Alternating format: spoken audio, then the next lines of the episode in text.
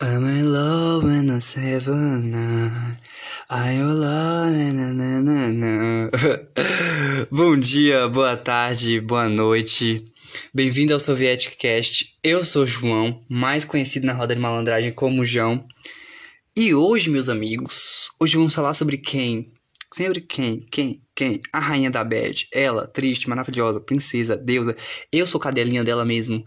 Mentira, não sou tão cadelinha assim não. Lana Del Rey.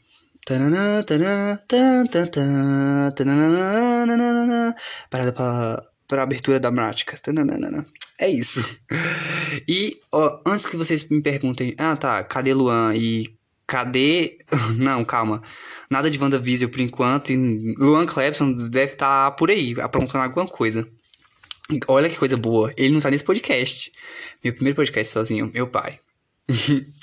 Cadeira. É, e bem, como falar da de Lana Del Rey? Então, primeiramente, eu comecei a fazer essa timeline aqui, nem sei o porquê. Eu só falei assim, ó, eu tô cansado de fazer negócio negócio em álbum em álbum em álbum, fazer logo de tudo de uma vez só, pra dar o que dá. Então, vamos começar. Lana Del Rey, mais conhecida como Elizabeth Grande, não sei o que, não sei o que, esqueci o nome dela, porque eu sempre esqueço o nome dos artistas, sério, não consigo decorar. Só lembro que é Elizabeth Grande, Grande, irmã da Ariana Grande. Hã? Nada, é isso.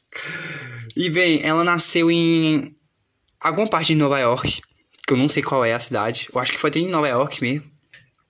Por aí. Desde pequena, Lana Del Rey, ela começou a cantar, mostrar vocais e tal. Desde pequena, não. Desde pequena, ela falou que... Assim, eu acho estranho isso, mas ela falou que desde pequena ela sabia cantar, mas ela não sabia falar. Tipo, montar, sabe, frases e tal. Aí eu fico assim... Meu pai, como uma criança consegue fazer isso? Mas é criança, né, gente? Me assusta às vezes. E eu fico assim, uhum. Então, a Lana Del Rey, ela começou com a sua a infância normal, eu acho que foi normal, porque acho, até agora eu não vi nada sobre estranho, sobre a infância dela. E como ela entrou na partir dos 13 anos e tal, ela começou a ingerir bebidas alcoólicas. É, nossa amiguinha assim é cachaceira. Eu acho que ela e Lula dariam um, um bom fit. Então, continuando. Ela meio que começou a entrar nesse mundo do, do alcoolismo aí, e ela meio que escrevia, e ela meio que era como dizer, louca, viciada, talvez, nesse mundo assim meio, ah, escritora beba que se autotortura e não sei o que, não sei o que lá. Aquelas baboseiras todas, aquelas fanfic. Todo adolescente vive aquelas fanfic. Gente, pelo amor de Deus. Se você é um adolescente que nunca viveu uma fanfic, um mundo imaginário assim, você não é adolescente. Eu mesmo já tive altas fanfics assim na minha cabeça.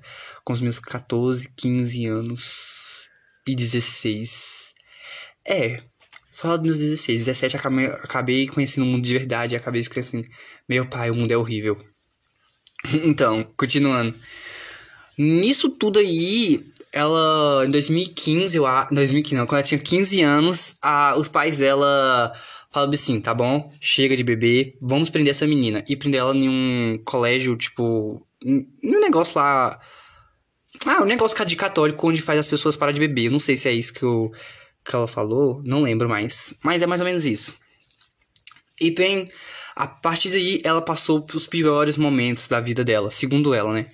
Então, isso foi meio que. Ela disse que isso meio que ajudou a ela escrever o Born to Die e tal. Eu fiquei assim, meu Deus. É, tá explicado algumas coisas, mas. Ah, mas não explica outras coisas do Born to Die. Mas tudo bem. Aí, nisso tudo aí, de boa.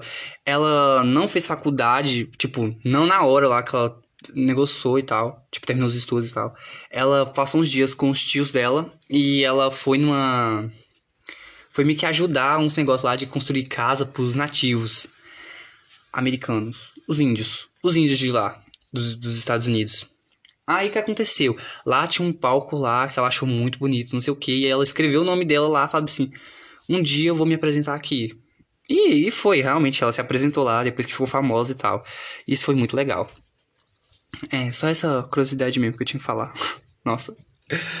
Depois disso tudo aí, dessa lo, lo, lo, locomotiva, ela começou, entrou na faculdade fazendo filosofia e metafísica. Se eu não me engano, acho que foi filosofia e arquitetura. Mas acho que é metafísica mesmo.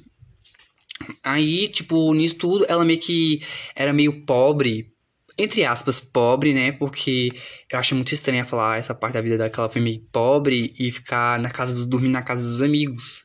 E o pai dela desde sempre teve dinheiro, então é uma parte da vida da Lana Del Rey que a gente fica assim, hum, tem algo de errado nessa história aí.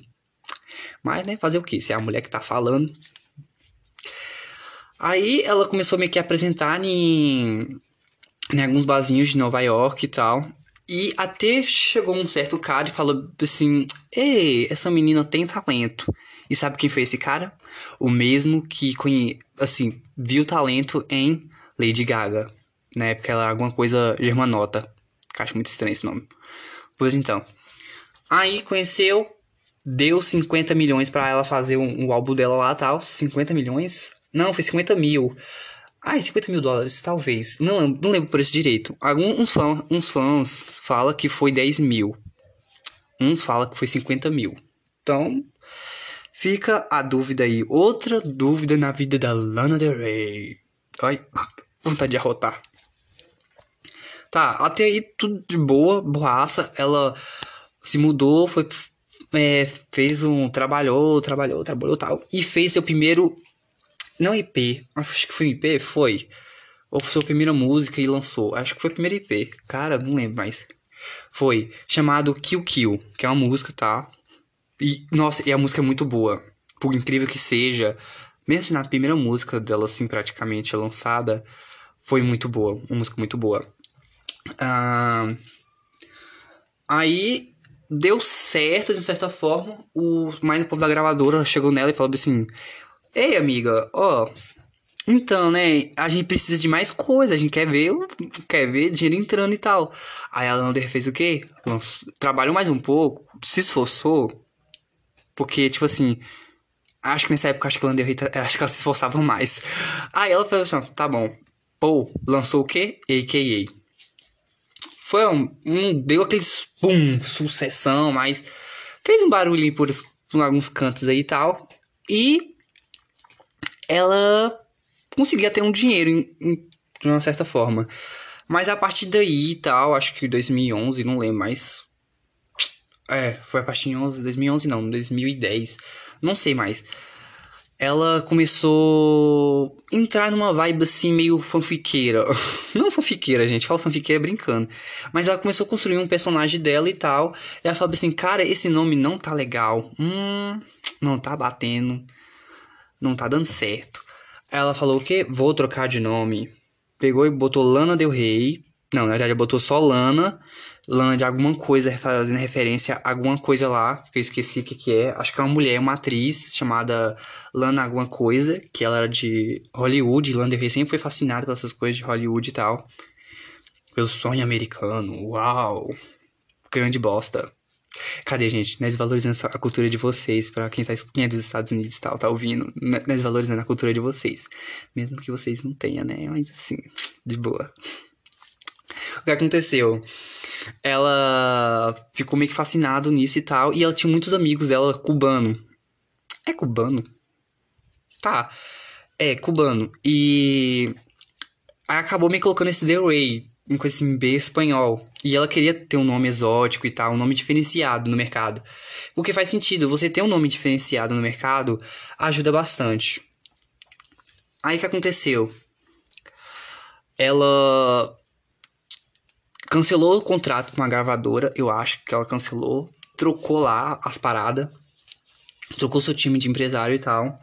Ela comprou os direitos do AKA, removeu o AKA do das plataformas digitais e partiu Inglaterra. Inglaterra. Ah, Reino Unido. Aí o que aconteceu? Não sei se ela foi pro Reino É, foi o Reino Unido da Inglaterra, mas tipo, não sei que canto do Reino Unido foi. Acho que é Inglaterra mesmo. O que aconteceu? Ela estudou nesse personagem dela, focou nesse personagem dela, essa fanfic dela, e simplesmente começou a trabalhar, mudou bastante, tipo, tanto na sua, no seu personagem em si e no seu modo de, de música e tal. E também fisicamente, tipo, ela mudou o cabelo, mexeu um pouco ali. Assim, eu acho que ela mexeu um pouco na cara. Não tão, porque ela é bem parecida com antigamente. Mas se vocês verem, dá pra saber umas diferenças. Tipo, do AKA pro Born to Die. O que é que ela aconteceu? Tava lá de boa na Inglaterra, né? Ela falou assim: Olha, já tem uma coisinha aqui pronta. Bicho, já sei o que eu vou fazer. Pegou e lançou nesse mundão chamado internet. E lançou o. O quê? O quê? Videogames. Tan, tan, tan. Abertura dramática. o que aconteceu? Videogames fez muito sucesso, muito sucesso mesmo. Parou em várias cantos ali, o povo. Sabe aqueles sites de antigamente que tinha, ai, música, não sei o que, não sei o que. Então, é porque eu não era muito dessa época. Tipo, eu era dessa época, mas eu não mexia em computador, não mexia na internet. Eu era. A gente tava brincando na rua, barrigudo, descalço, catarrento. Aí, de boa, fiz uma sucessão. Porra, caramba, o grupo índio assim ficou, gente, quem é essa mulher? Quem é essa mulher? Quem é essa mulher? Beleza. Todo mundo conheceu Lana Del Rey e tal. Uh, eu não sei se isso, o acontecimento que aconteceu foi o que, meu Deus. Ah, lembrei. Ela acho que voltou para os Estados Unidos. Não sei se ela voltou. Voltou. Lançou o Born to Die.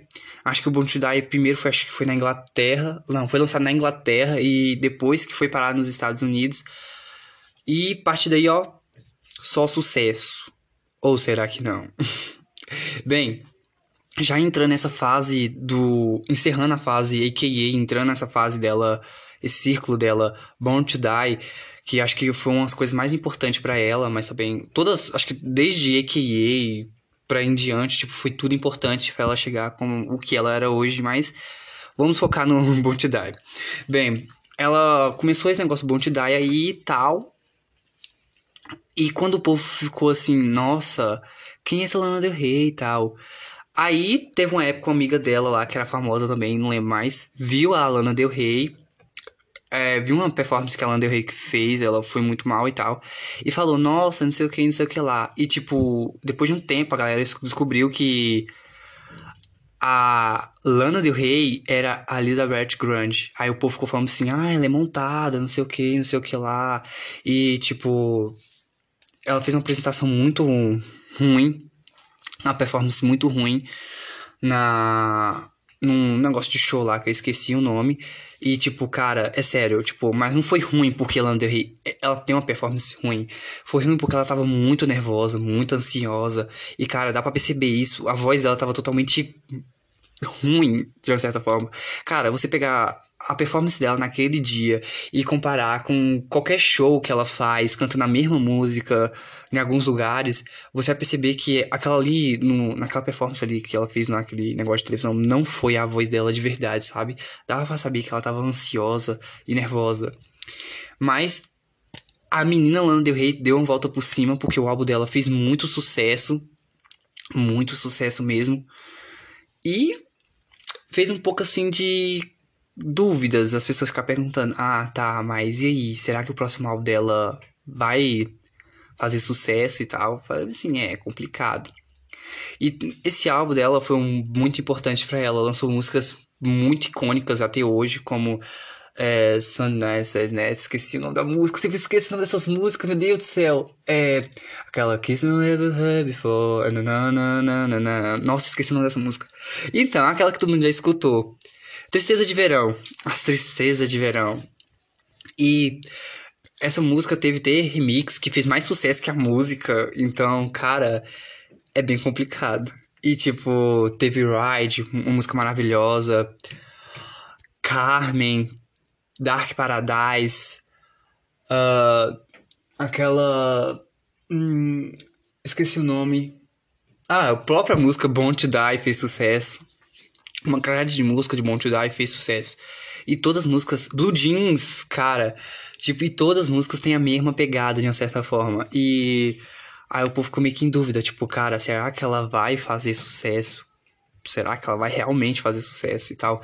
E com isso tudo, ela lançou um IP, que aproveitando o sucesso, né? Ela já lança mais músicas e tal, chamada Paradise. E é uma das músicas melhores que tem lá.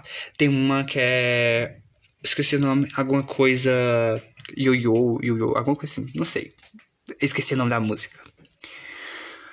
E bem, tipo, esse álbum Born to Die fala sobre vários temas, tipo, de na verdade, já esse álbum de Lander Rey já quebra vários tabus.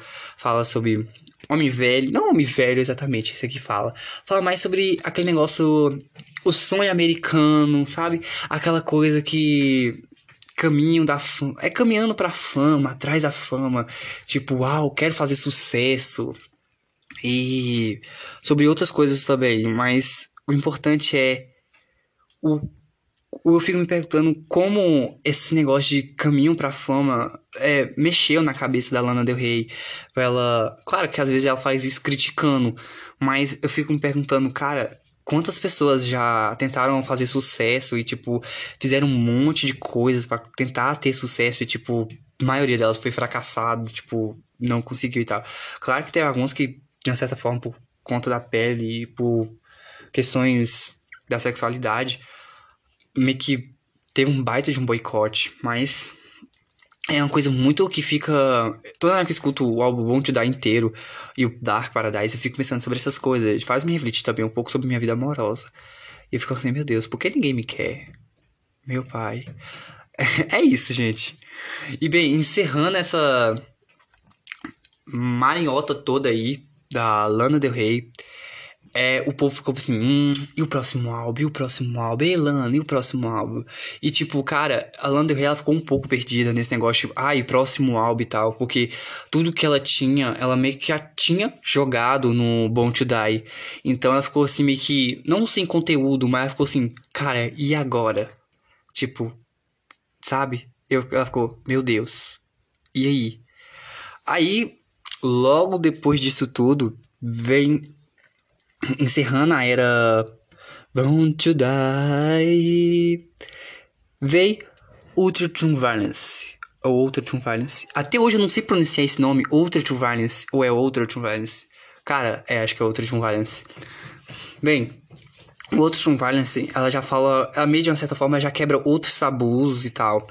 Demorou um pouco o, Born to Die, é, o Ultra True Violence pra ser lançado, porque logo que ela terminou de lançar o Born to Die e tal é, depois de um tempinho, ela já tinha, já tinha falado que ela tava já tava pensando no outro álbum e tal. E uh, o Ultra Violence veio já mostrando pra ela que, tipo, não foi um flop, flop. Mas certa deu uma flopizada, assim, mas não irritou. Já que Lando Rey não é pra. Lando Rey não é pro. não é pra charts. Lando Rey não é assim, gente. É cultura. É. Eu falo. Hum, conceito. Lando Rey é conceito. Ela é conceitual. Não tem como falar que ela não é conceito. Logo então ela lança o Ultron Violence, um álbum dela já fez um, um, sucesso de certa forma dentro do país, dos Estados Unidos. Eu acho que foi, foi Deus, foi. Teve uma boa venda. É, quer dizer que irritou, eu acho. Se teve uma boa venda é porque irritou. Não sei. Eu não entendo essas coisas de hit e flop, então pode ser que eu tô falando coisa com coisa aqui. Mas o Ultimate Violence veio numa pegada mais dark e tal, já que a Lana Del Rey, antes de lançar o álbum, ela já falou que ia ter uma pegada mais escura.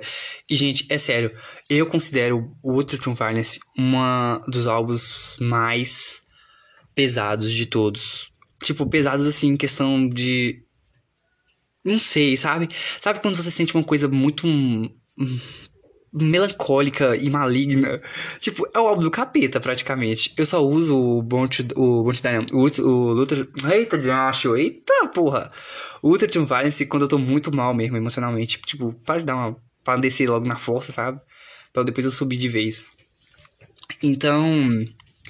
É uma coisa meio complicado. E... É isso. eu esqueci que eu tinha que falar. Sim, lembrei. E, olha eu considerei que, tipo, até na pegada do videoclips da, do Ultra Team Violence tinha uma pegada meio dark e tal. O único que não tinha uma pegada meio dark, mas entrou em um quesito da Lana Del Rey que ficou um pouco assim meio, hum, não sei, né? O povo ficou assim, hum, sei não. É aquela, o videoclipe da do Ultra Team Violence mesmo, que é uma coisa assim meio submisso, uma coisa assim, uma pegada meio estranha. Eu, até eu, né, que eu vi assim, hum, sei não. E bem, a partir desse álbum da Lana Del Rey, que é uma coisa mais dark, uma coisa mais pesada, as pessoas começou a se perguntar, tipo, se Lana Del Rey é saudável pra cantar ou não, entendeu? Tipo, cantar não, tipo, ouvir Lana Del Rey é saudável. E esse negócio de ouvir Lana Del Rey perguntar se é saudável ou não é muito uma questão muito complicada, porque cada pessoa tem o que considera pesado ou bom, sabe? Então fica meio assim difícil de dizer. E praticamente resumindo tudo, é praticamente assim, Lana Del Rey, ela tem um jeito de falar, um jeito de meio melancólico, e ela fala sobre algumas questões que ela, principalmente que ela já viveu, os relacionamentos abusivos e tal. Então, ela meio que bota isso de uma forma quando ela via naquela época e tal.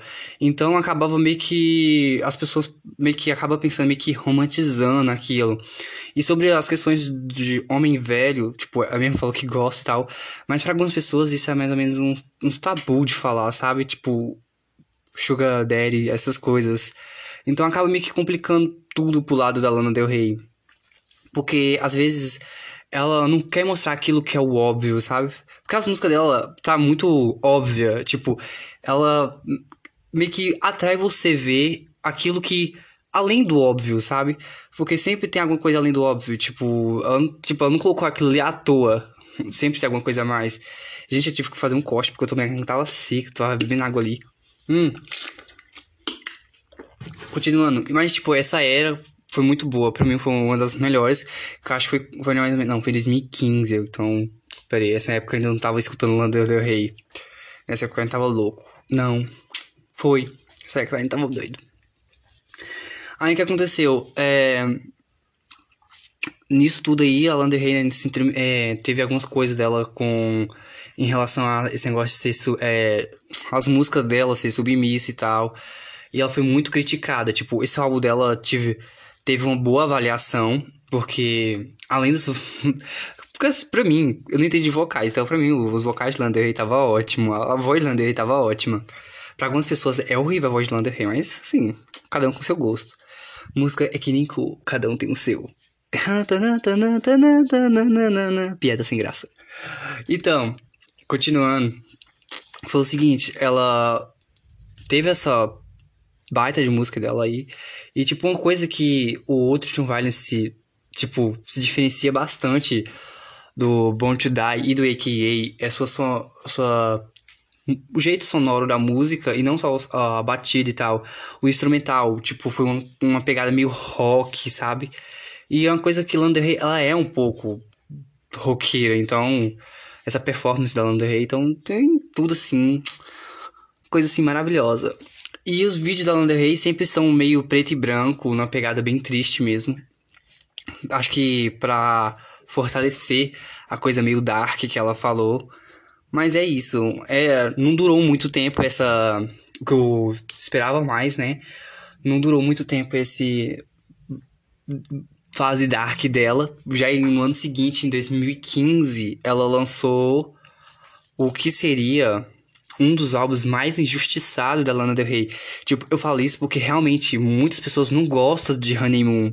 Acham muito Honeymoon muito tosquinho e tal. Mas, cara, Honeymoon é muito bom, muito bom mesmo.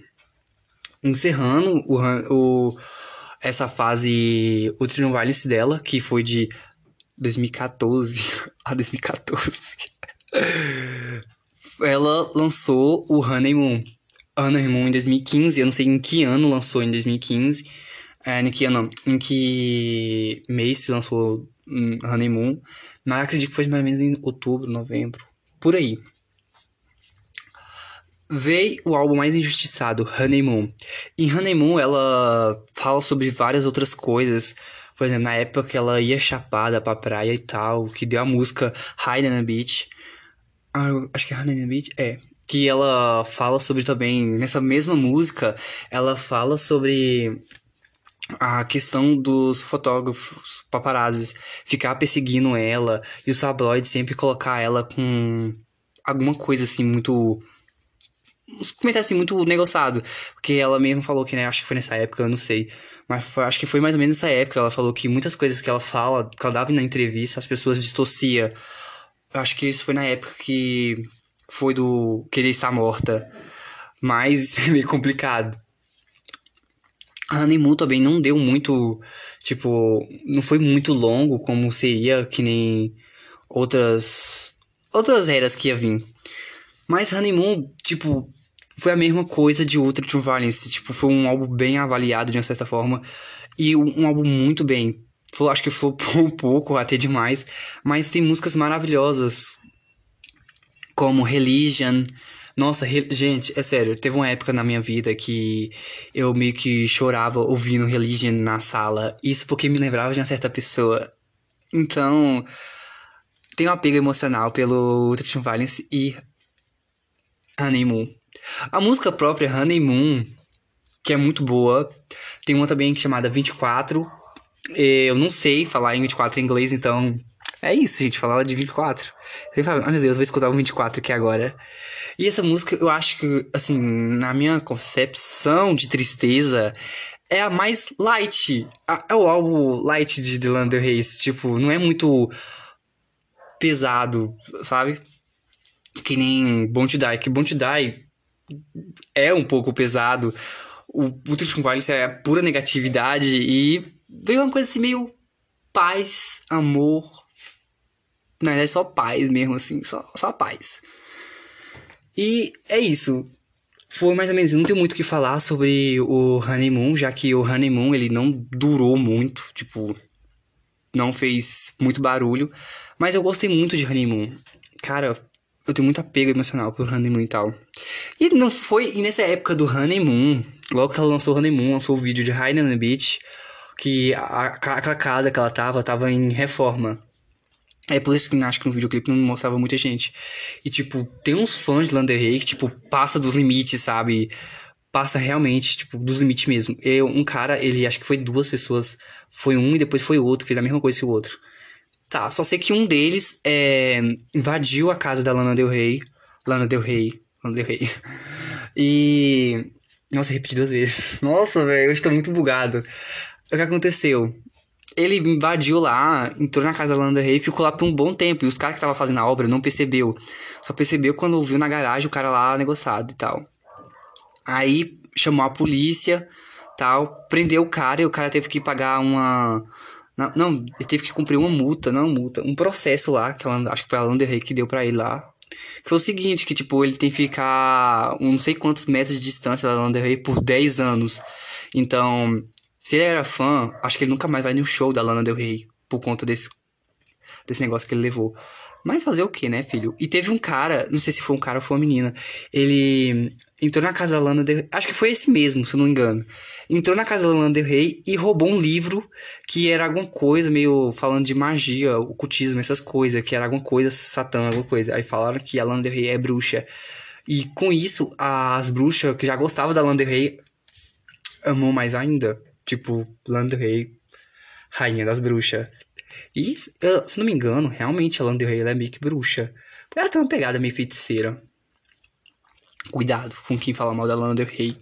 Principalmente dos fãs dela. Não que eu tô falando que a maioria dos fãs dela são feiticeiros, mas eu, assim, eu não duvido nada.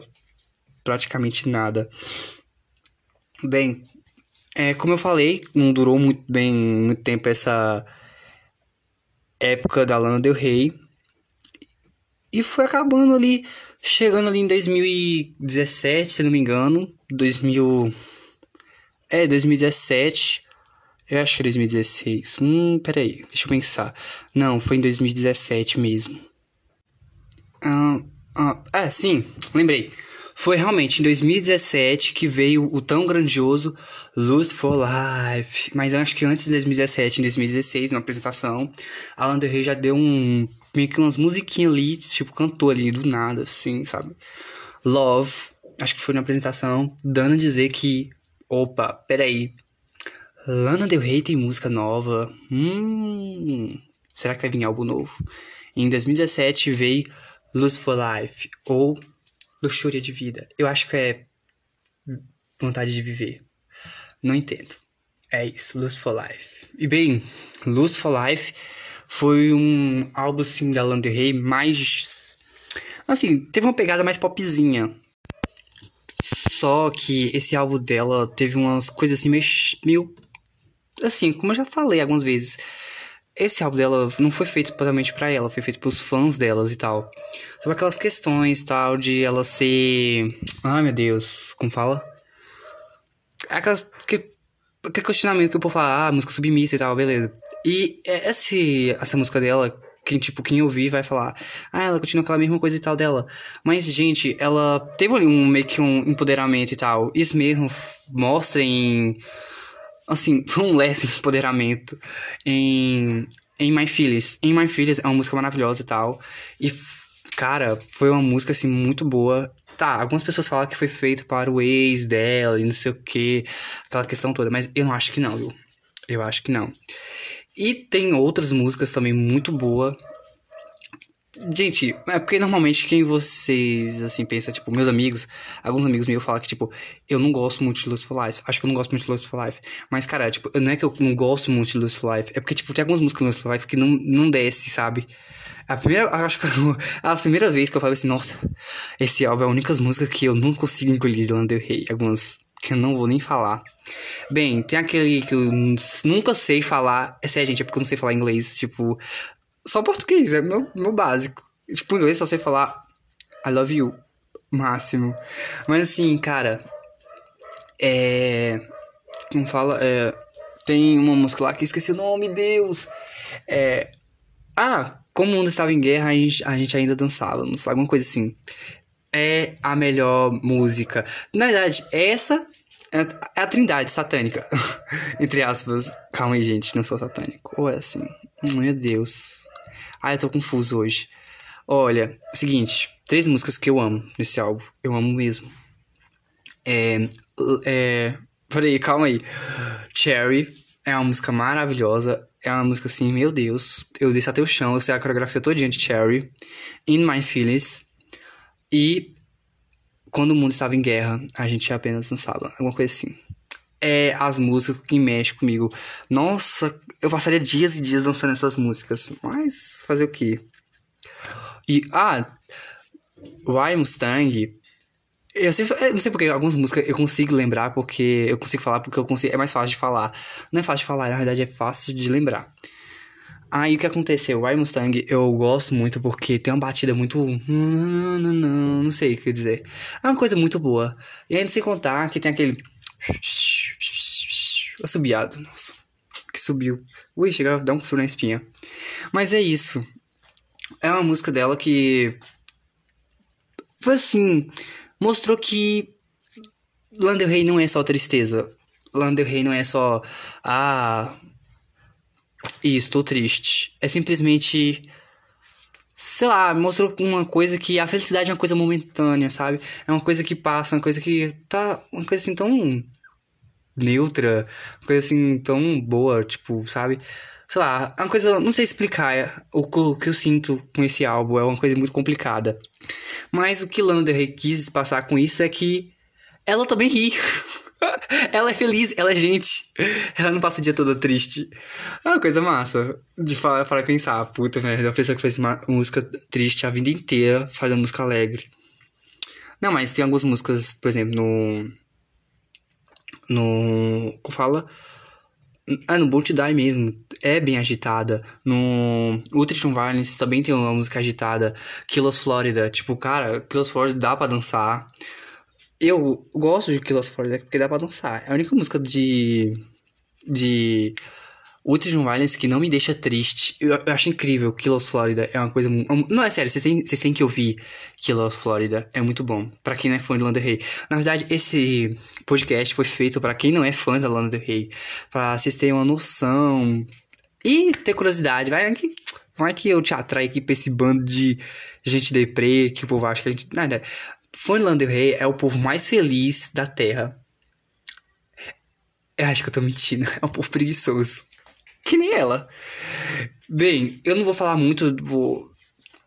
E é isso que eu queria falar de, de Lust for Life. Nada demais. É genérico. Simples. Acabou o podcast. E, bem, vou deixar o Norman Fokker Rockwell. Acho que é assim que se fala. Com o Luan Clebson, porque ele disse que queria fazer isso e tal falar, falar sobre o Norman Rockwell, porque eu não sei o que ele teve. Ele vai falar no podcast e tal. Então foi mais ou menos isso. para você conhecer o Rey lá de 2010 até aqui, é isso. Bem, na verdade tem muitas outras coisas. É porque eu não consegui trazer tudo, senão eu ia ficar horas e horas conversando sozinho. E eu sou uma pessoa que não consigo ficar falando sozinho, porque eu acho que eu tô ficando doido. E, tipo, no exato momento eu tô no meu quarto, em pé, com o meu celular virado pro hack. Então, tá no hack, eu tô virado pro hack, conversando sozinho com a xícara. Eu fiz uma. Eu risquei de caneta, sabe aqueles hidrocozinhos? Uma cara para ver se eu não tô conversando sozinho. Acho que eu tô ficando doido. Meu Deus do céu, o podcast mata. Acredito não. É porque eu sempre gosto de trazer um convidado. É porque eu não tinha nenhum convidado para falar sobre Lana Del Rey. Mas é isso. Uh, e sobre é, a história, a timeline de Mortal Kombat, eu vou fazer hoje mesmo pra postar qualquer dia aí. Mas é isso, gente. E sem contar que ainda tem que fazer um sobre Mochat Dama e a Speak. Bem, sobre isso, eu vou fazer dois em um só, porque vai ficar muito Assuntos a ver. É isso. Tá conectado. É isso, gente. Esse foi o podcast de hoje. Eu espero que vocês gostem. Pra quem tem vontade de me seguir ou falar alguma coisa que eu falei aqui errado, porque esse aqui é um podcast democrático. Mentira, gente. Eu estou sendo obrigado a ficar aqui conversando sozinho. Mentira. É isso, gente. É o seguinte. Oh, eu me perdi já. Que eu tô assim, muito avoado quando tô sozinho. Uh, como eu vou dizer? É isso, gente. Me siga nas redes sociais, se você quiser lá. Pode me dar uma cutucada. Falar assim, ó, oh, João, não gostei que você falou isso, isso, isso e tal. Pode xingar, pode falar à vontade. Se quiser ir na minha casa, senta, toma um chá, vamos conversar sobre o que eu falei. Que provavelmente o que eu tô falando aqui eu não vou lembrar. Que eu tenho esse negócio de não lembrar as coisas que eu falo no podcast, mas é mais ou menos isso, gente. Tchau, que vocês durmam com Deus, se caso for de noite. E de manhã também, levante com Deus. Jura? Ai, meu pai. Tchau, gente.